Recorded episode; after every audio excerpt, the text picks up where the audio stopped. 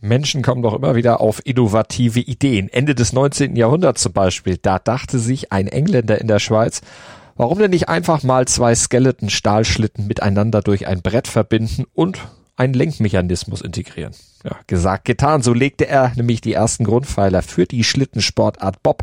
Der Name vom englischen Verb to bob kommt, ruckartig bewegen. Und das bezog sich auf die ruckelige Fahrweise dieser Rennschlitten, über die wir heute sprechen, hier bei Olympedia auf meinsportpodcast.de.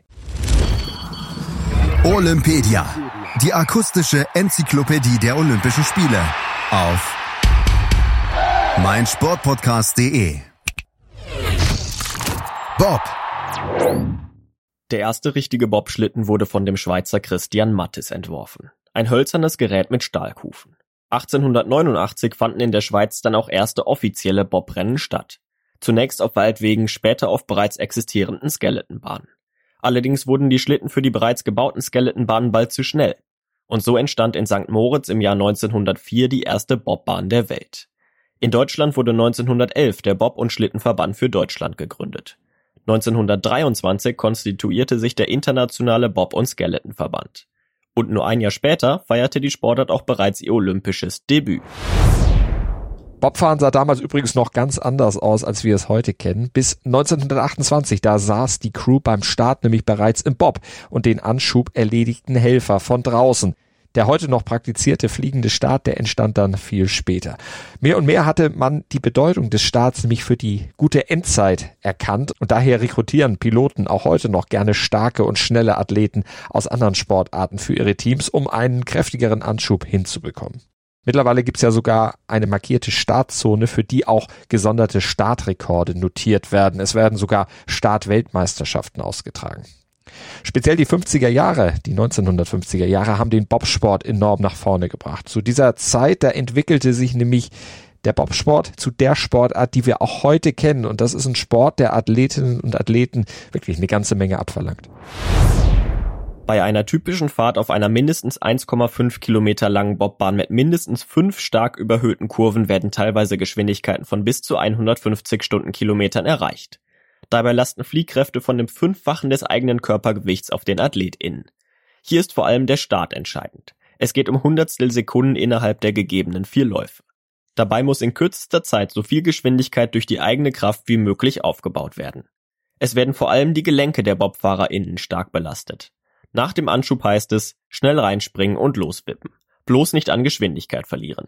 Es braucht Fingerspitzengefühl und Präzision, um den Bob sicher durch den Eiskanal zu lenken. Das wissen wir heute. Aus den 1950ern, als sich der moderne Bobsport langsam entwickelte, ist noch ein anderes Zitat überliefert. Ausgesprochen hat's der erste deutsche Olympiasieger Andal Ostler, der sagte, das einzige Gefühl, das brauchst zum Vorn, das Host im Orsch. Andal Ostler musste es wissen. Er holte 1952 im Zweier- und Viererbob die Goldmedaille bei den Olympischen Spielen in Oslo. Dank einer einfachen Formel. Schwerkraft Mensch übertrifft Technik. Er kam damals auf die Idee, die Schwersten aus seinem Team in den Bob zu setzen.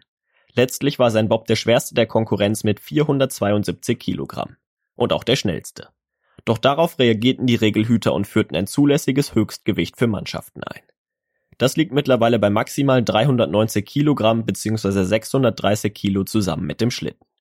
Zudem gelten noch weitere Vorschriften für den Bob. Er darf maximal 67 Zentimeter breit und in der Zweierbob-Variante 2,70 Meter lang sein. Ein Viererbob hat eine Länge von 3,80 Meter. Für beide Varianten gilt, eine Verkleidung der Kufen ist strikt verboten. Zur Ausrüstung der Bobfahrer gehört in erster Linie Schutzbekleidung und die speziellen Bobschuhe mit Spikes. Diese dienen dazu, sich beim Start auf dem Eis halten zu können, außerdem besteht eine Helmpflicht. Die Bobhelme sind durchaus mit Motorrad- oder Formel-1-Helmen vergleichbar.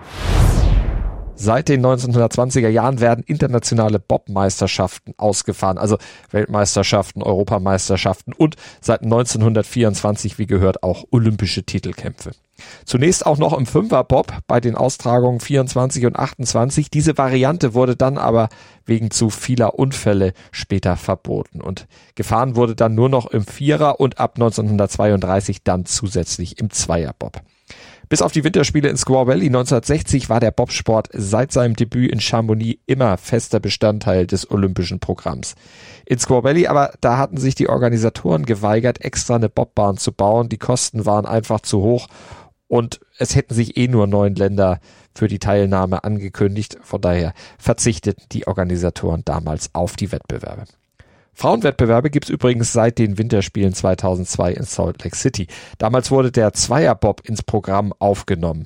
Und bei den Winterspielen in Peking, da feiert der Damen-Monobob sein olympisches Debüt und damit vergrößert sich das olympische Programm auf vier Bob-Disziplinen. Die Männer fahren im Zweier und Vierer, die Frauen im Zweier und Monobob.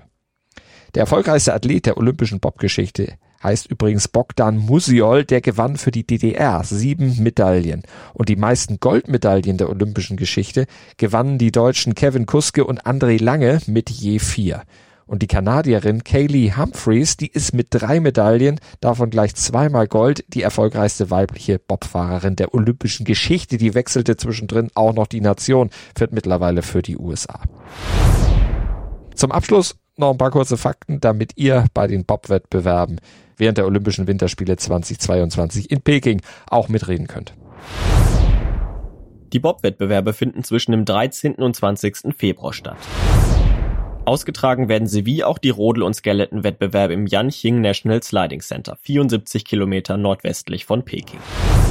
Der erfolgreiche Bobfahrer André Lange bereitet aktuell die chinesische Mannschaft auf die Winterspiele in ihrem Heimatland vor. Auch Jamaikaner fahren Bob. Früher von allen belächelt schafften sie es im Jahr 1988 zu Olympia. Disney verfilmte dieses Ereignis im Film Cool Runnings. Der deutsche und der kanadische Zweierbob der Herren legten die Strecke 2018 bei den Winterspielen in Pyeongchang mit exakt der gleichen Zeit auf die Hundertstel Sekunde genau zurück. Die Goldmedaille ging damit an beide Teams.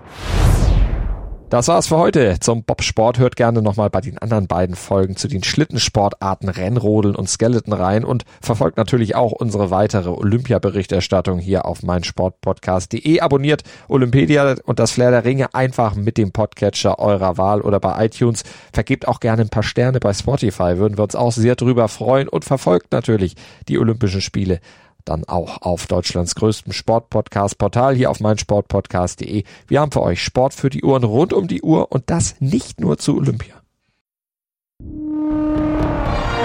Das Flair der Ringe. Der Podcast rund um die Olympischen Spiele auf meinsportpodcast.de. Wie baut man eine harmonische Beziehung zu seinem Hund auf? Puh, gar nicht so leicht. Und deshalb frage ich nach, wie es anderen Hundeeltern gelingt, beziehungsweise wie die daran arbeiten. Bei Iswas Dog reden wir dann drüber. Alle 14 Tage neu mit mir, Malte Asmus und unserer Expertin für eine harmonische Mensch-Hund-Beziehung, Melanie Lippisch. Iswas Dog mit Malte Asmus. Überall, wo es Podcasts gibt.